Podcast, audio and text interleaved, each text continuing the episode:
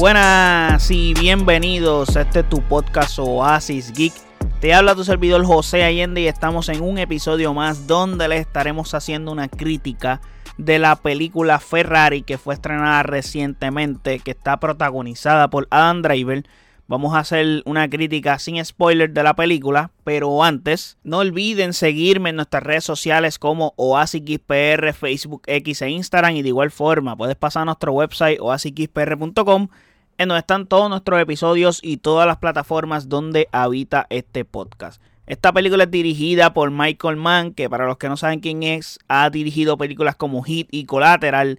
Y el casting está conformado por Adam Driver, Penelope Cruz, Patrick Dempsey y Shailene Woodley. Y esta película trata de un drama biográfico que narra la vida de Enzo Ferrari que es el fundador de la marca de carros italiana Ferrari en la etapa más dura de la compañía. Y de durante el verano del 1957 eh, que es la historia más o menos que está contando durante ese periodo de tiempo es lo que cuenta la película.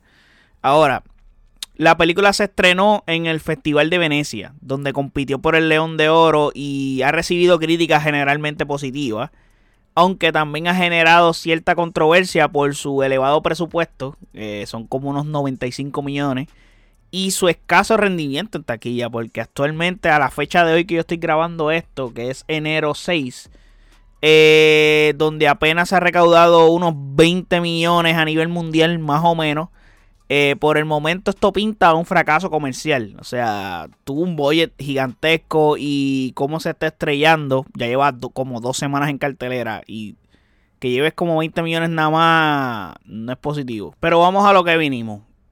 Crítica de la película. ¿Qué me pareció la película? Pues la verdad es que tengo opiniones encontradas por el hecho de que hay que reconocer el trabajo de Michael Mann como director que logra recrear con maestría la época y el ambiente de las carreras de carros de ese tiempo, de los 1950, con una fotografía espectacular, eh, una banda sonora envolvente, unas escenas de acción trepidantes y hacen eh, que también que hay que destacar el trabajo de Adam Driver. Creo que el trabajo de Adam Driver es lo mejor que tiene esta cinta. Eh, me parece que su actuación está brutal y que se mete en la piel de Enzo Ferrari con una intensidad y una profundidad impresionante, mostrando sus luces, sus sombras, su pasión, su dolor, su ingenio, su obstinación.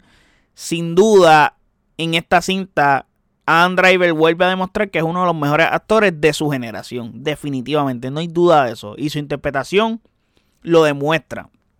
Pero no sé si tan buena sea su interpretación como para considerar esta película para algún premio de la academia o para considerar su actuación para algún premio de la academia, eh, a pesar de que es muy buena su interpretación. Sin embargo, por otro lado, hay que señalar algunos aspectos negativos de la película que para mí inclino que esto le resta mucho a esta cinta. Y es que la película carece de credibilidad y emoción. Eh, la película tiene algunos problemas de ritmo y estructura, saltando de un tema a otro sin profundizar y sin resolver. Eh, básicamente el desarrollo no existe casi y dejando algunos cabos sueltos. O sea, además los personajes secundarios están poco desarrollados, sino que tienen cero desarrollo y apenas tienen relevancia en una trama en, que diga en la trama. Y como es el caso de las mujeres de, de Ferrari, Laura y Lina, que están interpretadas por Penelope Cruz y Shailene Woodley, respectivamente, que se limitan a ser esposa sufridora y las amantes complacientes del protagonista, sin importar nada más.